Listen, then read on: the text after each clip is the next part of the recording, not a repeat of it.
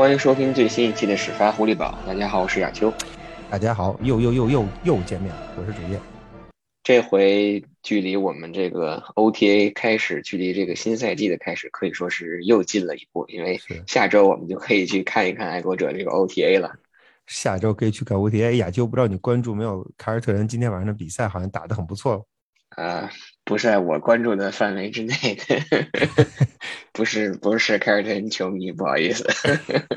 虽然在波士顿这住了这么多年，哎，但是但你的你的队好像没有进季后赛。别哪壶不开提哪壶，这就提一提嘛，提一提嘛。我的我的队我的队至少前年拿过冠军，前年拿过冠军。哎，不过凯尔特人今年打的不错，打到了。打到了东部总决赛，目前打得很出色。不知道总决赛会遇谁？西部不知道哪些球队能够进入总决赛？亚秋，你知道吗？嗯，就让我猜是吧？勇士吧，希望是勇士吧。哎，但我我我可以客观的来说一下，说一嘴这凯尔特人。我觉得凯尔特人最大的问题啊，在于他们没有一个 真正的核心后卫，就相当于是你在一个橄榄球球队里，你的四分卫啊。属于拉胯或者掉链子那个，也许这是最弱的一环。哎，亚秋，我觉得不仅四分卫，一会儿我们还得说一说这个教练组没有核心会是个什么状况。对，那我们待会儿再来聊这个教练组的这个令人头疼的话题。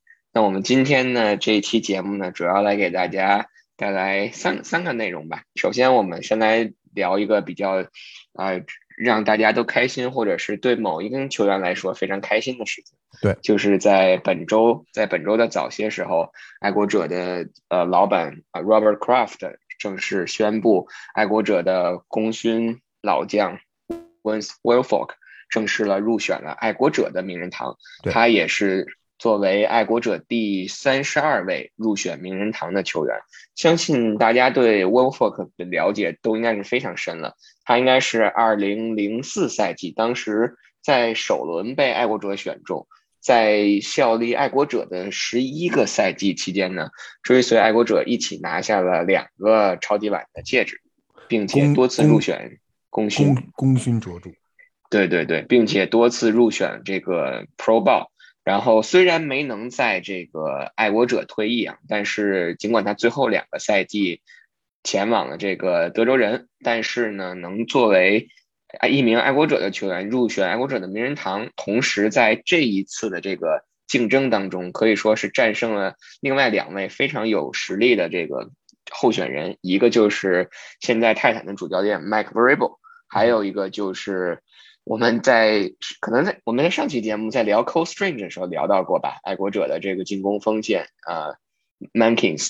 对呀，就今天我觉得我当时祝贺完呃发了祝贺 Wolford 的那个微博之后，我记得有一个朋友说说这三个人谁选上，另外两个人都挺遗憾。但对我来说，我给他回了一句，我觉得正相反，因为这三个人在爱国者的历史上啊都非常璀璨夺目啊，在爱国者两个王朝。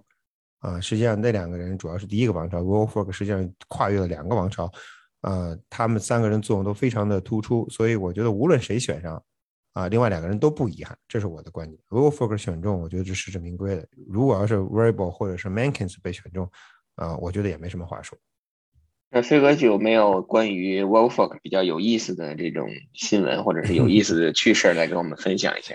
我觉得我对 Wilfork 的印象特别好，他。首先，他首先从战术上来说，从技战术来说，我们不多说了。但是从爱国者，爱国者把呃跟 w i l f o r k 分手之后，实际上爱国者在过去几年当中，实际上一直没有找到一个合适的 Wins w i l f o r k 的替代品。他们一直在寻找，一直在努力寻找，一直没有找到。尤其你要想打三四的防守，你中间这个 nose tackle 打不了 two gap 的话，是很是很很受罪的，很别扭的。啊，去年从迈阿密引来了高超，我们开始对高超抱以很高的期望。他打的怎么说呢？中规中矩吧，差强人意。但是跟 Wolford 比起来，那是不可同日而语了。所以我觉得，呃，从 Bill Belichick 的角度上讲来讲，一定会非常非常怀念 w i n s w o l f o r k。爱国者恐怕还会再继续努力的寻找，啊，再继续再继续寻找下一个 Wolford 的道路上走下去。他们可能还得还需要走很远，因为这种球员是可遇不可求的。为什么说他可遇不可求？啊，Wolford 这名球员，他不仅仅是场上作用突出，对吧？大家都其实都非常非常喜欢的，Big Wins，Big Wins，没有人不喜欢。他在场下其实一样。我不知道大家是不是还记得，他曾经在有一年 AFC Championship Game 还是 Divisional Playoff Game，我忘了。比赛结束之后，回家的路上发现路边有一个车掉沟里了，是真正的掉沟里了。Wolf Wolf 没有开车开走，这和某队的 Quarterback 在庆功敬在庆功仪式上的表现截然相反啊！具体是谁我们就不点名了。Wolf 把车停下来出去，那队黑灯瞎火的，已经半夜了，出去把把伤员从车里救了出来，然后等待警等待警察和消防员到场了之后，他才离去，也没有留没有留下自己的性命。当然，大家球迷一眼就看出来这是 Wolf。后来这个被媒体报道之后，Wolf 其实还很谦虚，说这是。这是我应该做的，其实这说明这名球员的啊品格、品质特点。我还想说一个有意思的事情，我不知道大家是不是还记得，但我印象很深。当啊他走了以后，他离开爱国者了以后，啊嗯走了嘛，对吧？你他就不可能再回到再回培水的，就跟基本上跟麻州就去算算说再见了。所以我记得一五年的时候，他就啊把房子卖了。当时这球员一卖房子，大家都很好奇嘛，比如说。呃，quarterback 卖房子，我们一看，哇塞，这个房子真个跟个城堡一样，对吧？比如说这个 defensive player of the year 卖房子，一看，哇塞，这房子跟个庄园一样。然后 Wolford 那房子一看，好像跟我们的房子也没什么区别，它就是一个非常普普通通的一个一个简单的一个一个呃一个四房两卧四房两卫的这么一个小房呃一个啊怎么说，就是一个非常标准的一个普通住家的样子，普通住家的样子。后边挖了一个游泳池，然后整个占地大概一英一啊一英亩一个 acre，非常朴实无华，没有看出有任何超出寻常的超出寻常的迹象。不像说那些球星住的地方，一个个都这个金碧辉煌，完全没有。屋子里面的陈设也非常朴实。他在他在这个房他在这个房子里面，根据记录来看，他被爱国者抓来之后，就买了这个房子，一直住到他走。所以说，我就想说，这名球员他不仅仅是在场上起到了很关键的作用，在场下他的为人，呃，我们不说他在更衣室的影响，因为我们不知道，对吧？虽然他更衣室的口碑也非常好，但是我们可以从这些其他的这些细节里面，就在场外跟足球、跟橄榄球没有关系的这些场外这些细节里面，应该能够体会到 Will Wilford 这部这名球员，或者不能去说明是不说他是一名球员了，就是他作为一个作为一个人，他的为人是我觉得是非常坦荡，而且是。啊，没有什么瑕疵的，所以他入选爱国者名人堂，嗯，等于实际上就就跟其他球队说球衣退役的那个道理是一样。我觉得他的得到这个荣誉是实至名归的，恭喜 Big Wins。对，确实我们再一次恭喜这个 Big Wins。至至于说具体他要到他的这个进进入爱国者名人堂的这个庆祝的这仪式呢，可能在之后在赛季中的时候。可能会在某一场比赛，也许是就在中场休息的时候来来举行。我们到时候如果有了具体的这个时间，也可以给大家再去再去更新。那我们今天呢，就下面进入到我们今天的第二个话题，就是刚才我们聊到了，可能对于爱国者来说，现在有一个让大家感觉特别头疼的问题，就是这个教练组的问题。其实。对于爱国者的这个教练组来说，我们在赛季结束以后，自打这个，我去吃片 止疼药，然后再回来说亚球。对，自打这个 McDaniel's 出走，嗯，去了这个 Vegas，又把进攻组可能把这个 Lombardi 啊，包括这个四分卫的教练带走以后，我们在进攻协调员的这个位置上，其实就是一直一直出缺的。那我们之前一直在说，尽管 Joe Judge 回来了，然后给他的一个头衔是进攻助理教练。然后 Matt Tricia 呢，也不知道算不算降职了，从一个 Senior Advisor 呢，正正经给安了一个进攻组 一个教练的名号。但是呢，在呃在这周，在这周的周一、周二，爱国者连续两天安排了背靠背的教练组的这个线上的新闻发布会。这个我还特意查了一下，是这个联盟有这么一个规定，就是说在休赛期的时候，必须安排两次这个教练组的成员。然后接受这个媒体的采访，爱国者秉承他们一贯的这个作风，我就既然是两次，那我就连续安排两天。我知道你们也问不出什么问题来，连续两天可能话题就更少了。但其实我觉得，通过这两天对于这些所有教练的采访，其实我觉得我们也能看出一些端倪。那首先，我就我是什么端倪也没看，我看出来这个端倪仅仅在于说，可能是。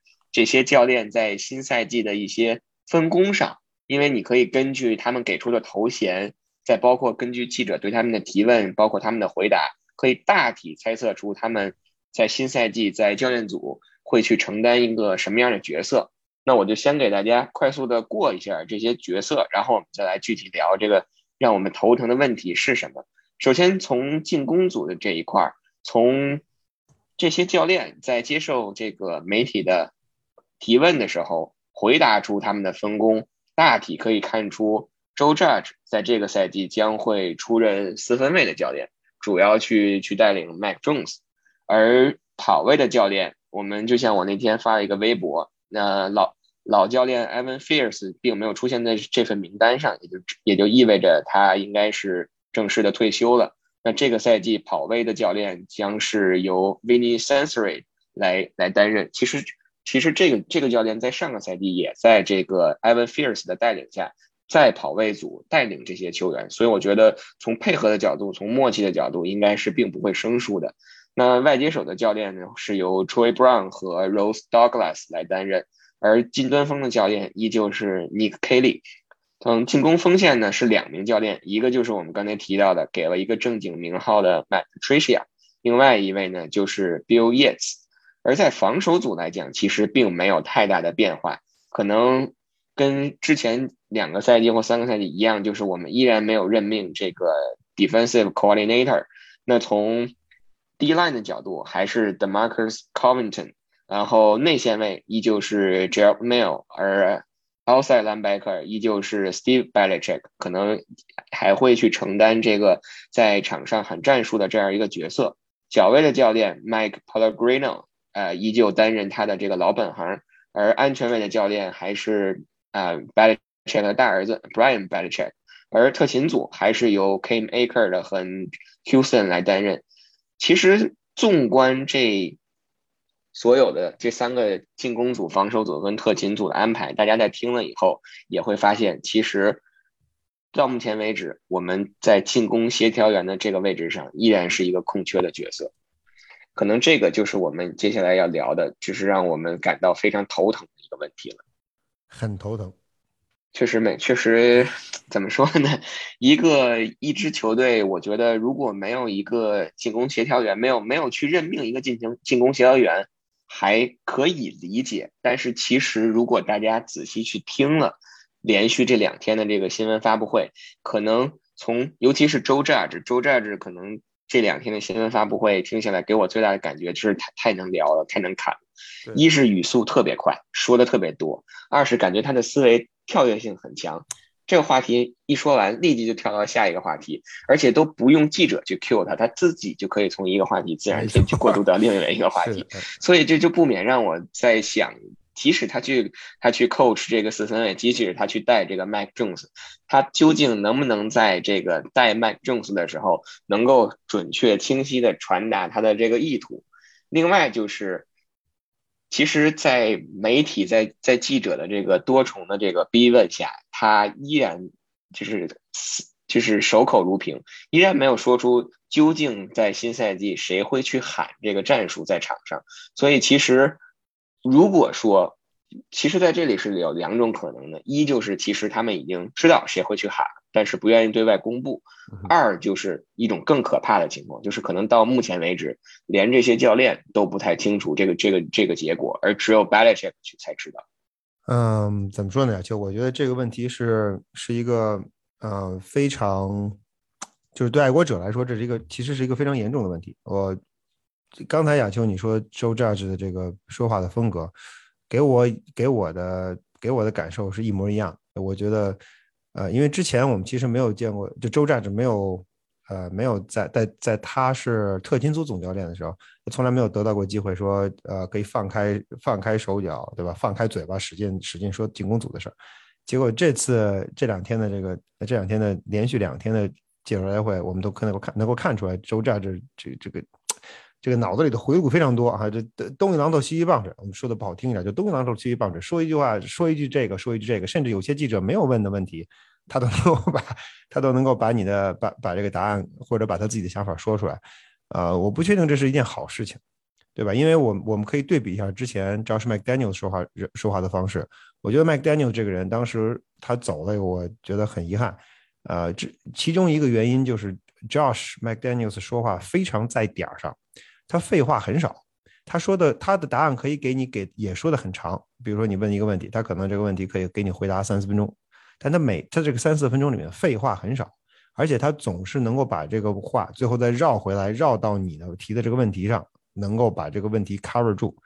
啊，Joe Judge 完全不是这种情况，所以如果呃他如果他自己说了他是他将跟斯芬威一起合作，对吧？他那也就假设他是 quarterback coach，那这个麦克 Jones。这个在哈斗中间，对吧？哈斗中间一每一个 play 每一个 play 中间有四十秒的时间，四十秒减去十五秒，因为十五秒过后，这个这最后十五秒耳麦就要被切断了，你总共只有二十五秒的时间。然后周炸的给你在你耳在你的耳朵里边，你说这个麦克中在场上会是一个什么样的心情？我觉得，我觉得我实在是不敢想象，这个这个常规赛季开始之后，如果真是他在叫 play 的话，呃，爱国者。爱国者球员在场上会是一个什么样的表现？Mike Jones 啊，在这关键的第二年会是一个什么样的变化？会有什么样的变化？嗯，回过头来，我觉得，嗯，我其实最担心的就是就是这一点。亚秋，你刚才咱们说最担心的教练组，教练组你乱就乱了，没有关系，对吧？只要你能打得好就行。但其实最关键的一条是 Mike Jones 这名球员自己。呃，爱国者对爱国者来说，对新安爱国者来说，Mike Jones 的未来就是你这支球队的未来，就是你这支球队未来三到五年的未来。下一个三到五年长什么样，基本上就靠麦克 Jones。那他在这个年，他在第二年能有有一个什么样的进步，我们我们非常关注。这可能是对爱国者而言，这可能是最重要的事情，都不是之一，这是最重要的事情。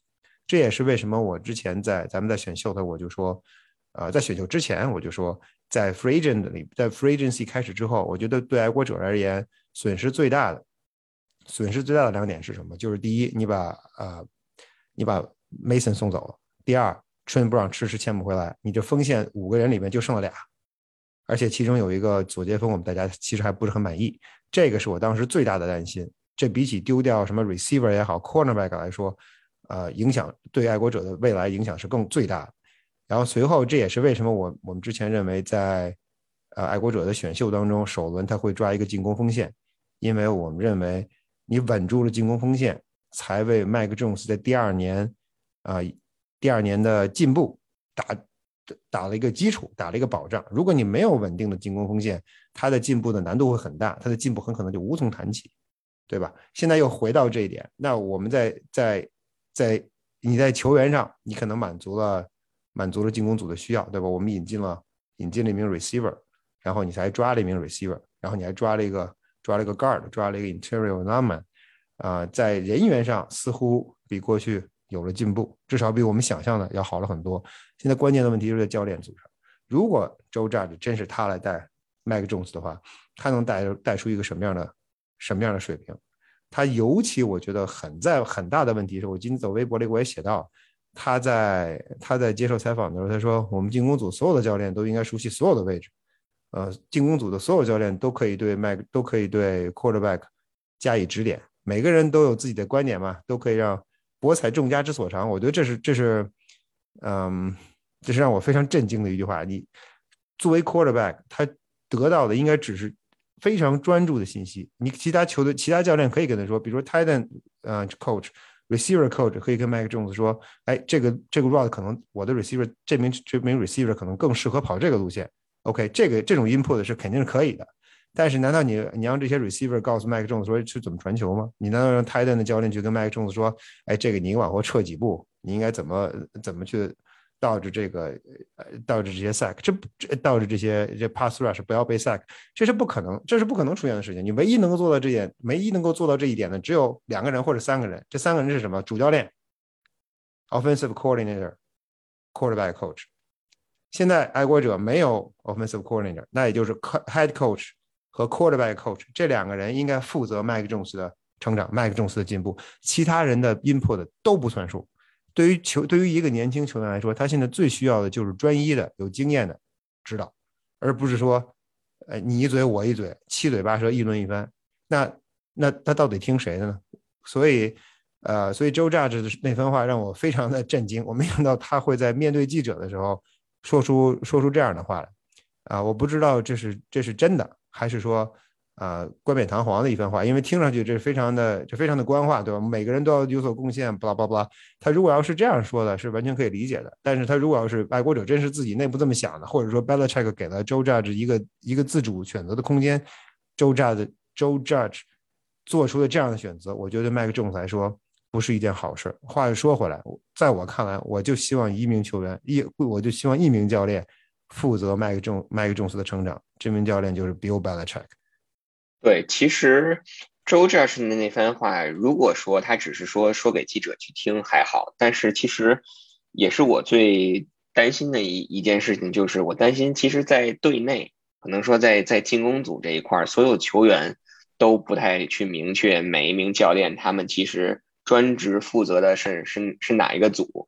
这个可能才是一个最最可怕的事情，因为就好像说你你你在一个公司你你工作，你都不知道你你你向上一个汇报的一个负责人或者是你的经理是谁，那你就会导致说，可能今天这个人来来给你弄点活，明天那个人来给你弄点活，但当你真的都做完的时候，你都不知道去去找谁去汇报，找谁找谁去邀功，或者说是找谁去去看你的这个。看你所做的这这个事情，这个才是一个最关键的问题。所以其实如果说如果 Bal 如果 Belichick 在在我们不知道的情况下，在队内，其实可能早就已经明确了，今年我就是确定 Joe Judge 来喊啊，Patricia 可能就是做回他老本行，最开始做回他的这个进攻锋线。那么每一名教练各司其职，这这个是完全 OK 的，因为你要给每一名队员一个明确的一个指示。最怕的就是。其实他也没有去宣布这件事情，可能就就就相当于像周战说的，今天这个教练来参与一下讨论，明天这个教练过来说两嘴，然后讨论两句，这个可能会不仅仅会影响到 Mac Jones，我觉得会将整个进攻组都闹成乱成一锅粥的这样的一个状态。你亚亚秋，我我我我十分同意你的观点。嗯，咱们赛季赛季还没开始吧，对吧？我们可以随随心所欲的说，嗯。我们就从 Bill Belichick 的角度出发，你你这样做，你这样安排，你这样不公开的，啊，不公开教练组的安排，对你有什么好处吗？对你的这个，对你对你在场上有什么 competitive advantage 吗？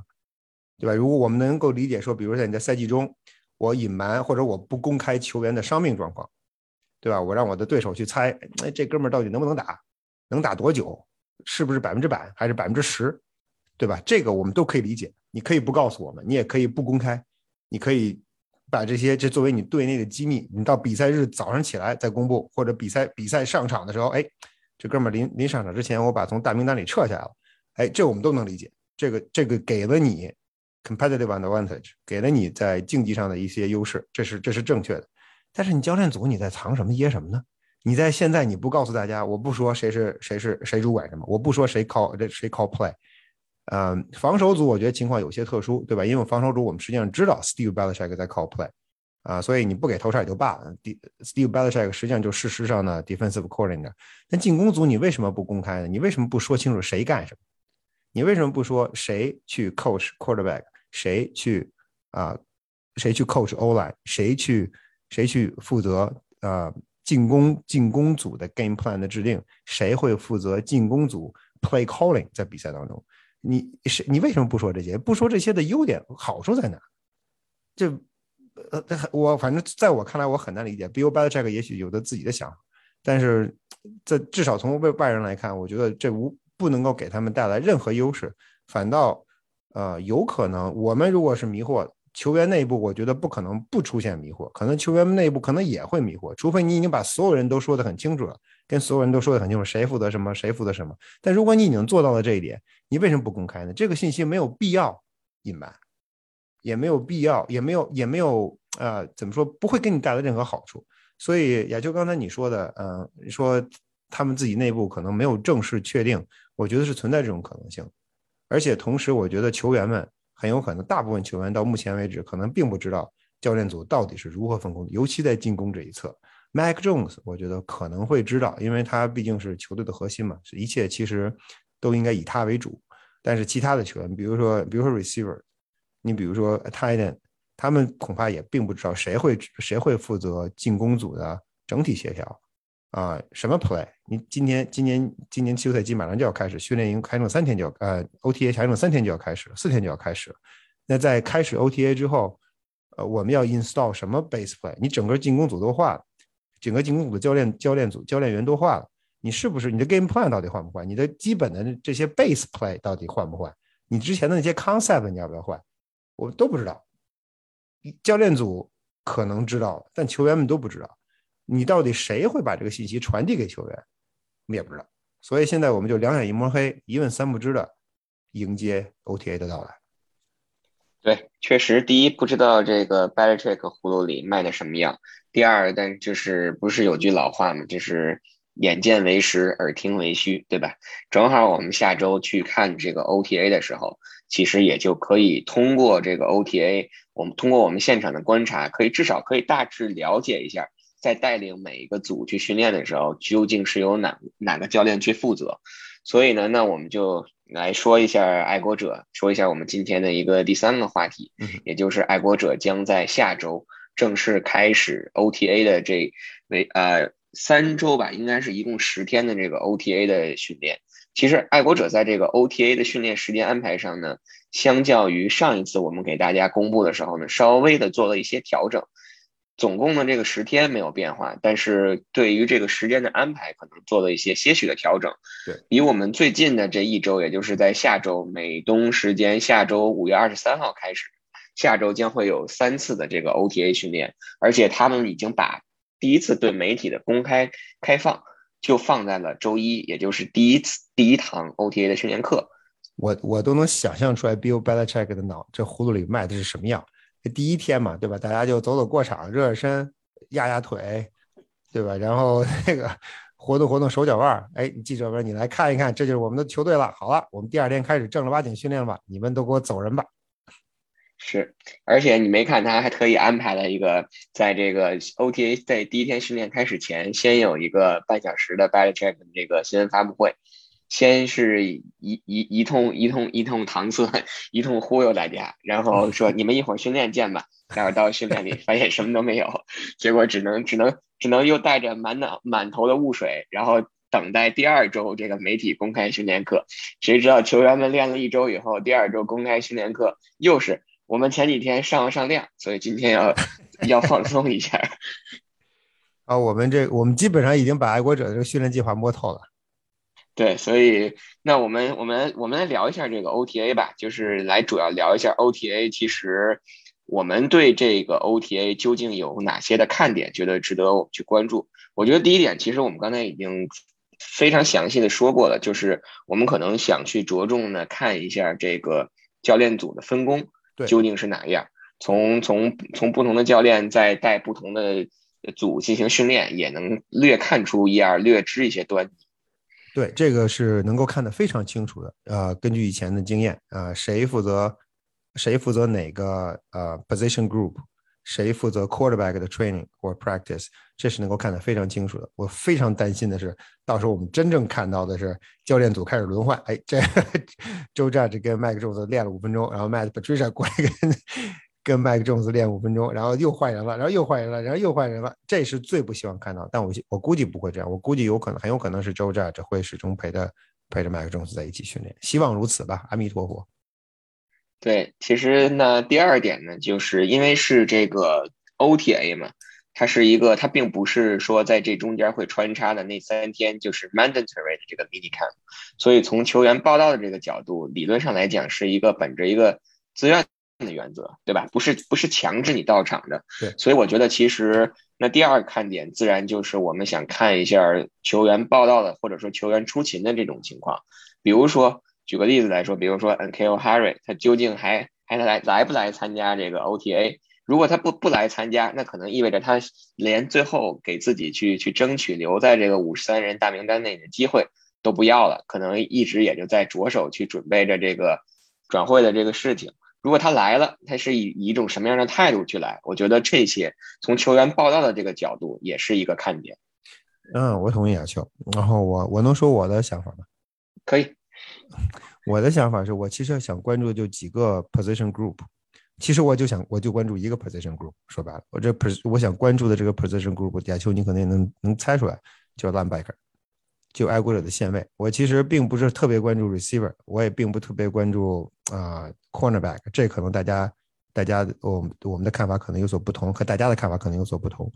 因为我觉得对于 receiver 和 cornerback 来说，现在看太早，你不知道这些球员到底会是一个什么样的状况啊，不知道这些球员对在战术理解上啊是不是能能够达到我们所期望的高度。嗯，这些先不提，所以我觉得 receiver 跟 cornerback 可能我们还要再往后慎一慎，等到啊六月底或者是七月份七月份的 training camp，我们可能再仔细的再看一看。啊，回过头来，我想说，我为什么关注 linebacker？呃，今年我们都知道爱国者在选秀当中一个 linebacker 都没选，我们还知道去年的那群 linebacker 里面，今年可能剩下的谁？就剩下了 Joan Bentley，就剩下这么一个人。啊，Jimmy Collins，啊，Van Noy 跟 Hightower 都不在了。目前来看，他们也没有回来的可能性，那就意味着爱国者对自己的 linebacker 的 group 非常满意。他到底满意到什么程度？由此可见一斑。那他到底的这个他的这个满意啊，是不是真的？或者说他到底看见什么了，能够让他们对自己的这些球员如此满意？我很感兴趣，我非常想看一看爱国者的这批这名这些年轻的球员里边，到底能够呃能够在训练场上展现出什么样的水平？其实。有几名重点球员吧，我觉得，啊，可以可以，我会特别的关注一下。比如说去年的五轮秀，因为受伤沦沦落到五轮的那名那名球员，叫 McGown，。他去年 A A C L 伤了之后，啊，年底复出了，或者年底归队了，然后又上了 I R。今年他的名字被反复提及。反复提及说，哎，他就他我们之所以今年没选线位，是相当于实际上去年我们选了他，就等于为今年选了个线位。既然如此，他在密西根最后打的其实打得非常好，呃，那他 ACL 啊搞定了，伤愈复出了，伤愈现在已经不是一般的复出，这应该已经完全康复了。那他在赛场上的速度和力量到底能不能迸发出来？他的那个身材并不是很高，并不是很壮那种大块头的啊 linebacker，但是他的速度。应该是爱国者最倾向。我们一直在说爱国者 linebacker 有块头没有速度。那好，那你今年你实际上你你已经你通过自己一系列的决定，已经向大家宣布说我要 pick up speed。那他以他为首的这些年轻球员到底有没有 speed？哎，我们正好礼拜一这这个肯定能够看出来。这个有没有速度？这个不需要不需要什么技战术，这名球员快还是慢，一眼就看出来了。所以我们需要这点，我需要看一眼。然后另外一个我想看的球员实际上是赵世乌什，啊，赵世乌什啊，在 Rookie season 我觉得他打得很不错。上个赛季因为人满为患，对吧？你这个老的老，这老的老，老油条太多了，所以赵世乌什实际上没有什么得到出场的机会。那这个赛季不一样，基本人都没了。那你在另外一端，你有呃一端你有你有啊朱当。另外一端跟乌什某种意义上存在竞争关系的那名 linebacker 或者 end，啊 w i n o w i c h 被送走了，那谁打谁来顶上来打主力？只有你了。所以 Josh w u s h 这个赛季肯定理应变为爱国者在线位，在线位，尤其在侧侧侧翼最为重要的一名球员。也许也许不是之一，也许是也许是他在他跟朱将对应，他应该是最为重要的一名球员。所以这两名球员在线位组里边，我是。我觉得是非常值得、非常值得关注的。当然，其他的一些球员，比如说 McLaren，去年呃受伤了，来了从海豚过来之后，没怎么着呢，就就就就就伤就伤了一年就没没打上场。哎，我们可以看看他到底到底有到底有多少的油水可以期待。然后包括这周，包括今年从呃从 Browns trade 来的 Wilson，Mike One，Mike Number One，对吧？看看他看看他能够在场上呃能不能。重新把自己的职业生涯 pick up，因为他之前从在巴马的时候实际上打的也很不错，所以这群年轻的线位加上 Bentley 这名老将，老将带着引号的老将，其实岁数也不大，这些人技术风格不一样，但是整体速度上涨，对爱国者的线后，如果你今天打三四的话，那你这这些小孩里边可能有两个到三个人需要打主力，因为你肯定还要填进去一个呃一个 nickel nickel back，或者是就填进去一个啊一个 safety 去去顶上来。那至少线位里边你会有两名到三名，就现在这些小孩里有两名到三名，也许会有四名，谁知道，对吧？如果他要放出 base package，这些人到底在场上能够打出什么样的表现，是我们最关键、最关注的一点，因为他们的他们的表现、他们的发挥和爱国者教练组对这些球员的判定的准确与否，将成为爱国者这个赛季防守组呃，防守组能否打出水平，或者说能否在在球场上具备竞争力的一个最关键的一个因素。所以这也是为什么我想说，啊，在我看来，我会把大部分的精力放在除了关注一下谁跟麦克琼斯在一起训练，啊，谁指导麦克琼斯之外，我剩下的精力恐怕就要放在拉姆贝克身上。好的，那其实我跟飞哥那分工也挺明确的，飞哥可能会着重的去关注这个线位，那我其实可能会把更多的精力放在新人上。所谓的新，一方面可能是新秀，而且可能新秀可能重点就是关注这个前三轮三轮秀，比如说首轮秀 Cole Strange，包括二轮秀这个外接手速度奇快的 Thornton，包括三轮秀。其实，在这一周过去的听一些 Podcast 里。也一直在说，可能这个 Marcus Jones 的身体素质非常的好，都有去打这个 slot receiver 的这个潜力。所以我觉得从这个角度，所谓的新人，那可能更多的是新秀；而在另外一个角度，其实新人还包括在这个赛季，在这个休赛期新加盟爱国者的一些球员，比如说我们在之前做节目的时候，我就反复提到过的安全卫 Jabril Peppers，还有包括重回爱国者的这个 Malcolm Butler，我们。虽然说在 OTA 的时候，虽然说在 OTA 的时候，我们很难去看到关于技战术的一些一些东西，但是球员的身体素质不会不会说谎，不会作假。那在场上，他们所在训练场上，他们所展现出的这种竞技状态，至少可以看出一些端倪。那比如说像 Malcolm Butler，我们至少可以看的他在场上的这种身体素质，跟之前相比，究竟有多少的退步？究竟还能否去去胜任这样的一个角色？所以可能从这个角度，我可能会把更多的这个精力和目光放在带引号的这个新人之上。那我们正好分工明确，回头我们可以把尽尽可能的吧尽我们的努力吧，把训练场上发生的那些小细节还原给大家。对，主要给大家分享一些，比如像之前打架了 这种 发生口角了这种。哎呀，慢总是陪着陪着欧兰跑圈了。对对对，这种可能是大家更更为去关心的，更能去体现这个 队内球队内部凝聚力的这样一种一种表现。是，好的，那我们今天的这期节目呢，基本上就到这里。其实可能更多的是想给去给大家去去传递，或者是啊，去更新一下爱国者的这个 OTA 呃最新的一个时间上的安排，同时呢，也给大家预告一下在接下来的。两周到三周的时间里，我们应该每周都会，如如果没有意外的话，我们每周都会出现在那一堂对媒体公开开放的这个训练课上。然后我们在训练课之后呢，也会给大家录节目，来给大家去真实的反馈一下在训练场上究竟发生了什么。没错，希望天气能稍微凉快一点，不要像这周末这样那么热。希望爱国者的给的披萨好吃一点，这次。嗯，对，啊，午午饭就就不不指望了，是吧？毕竟休赛期的时候是没有龙虾卷可吃的。好的，那我们今天的这期节目呢就到这里，非常感谢大家的收听，我们下期再见。呃，我们下期再见，谢谢大家。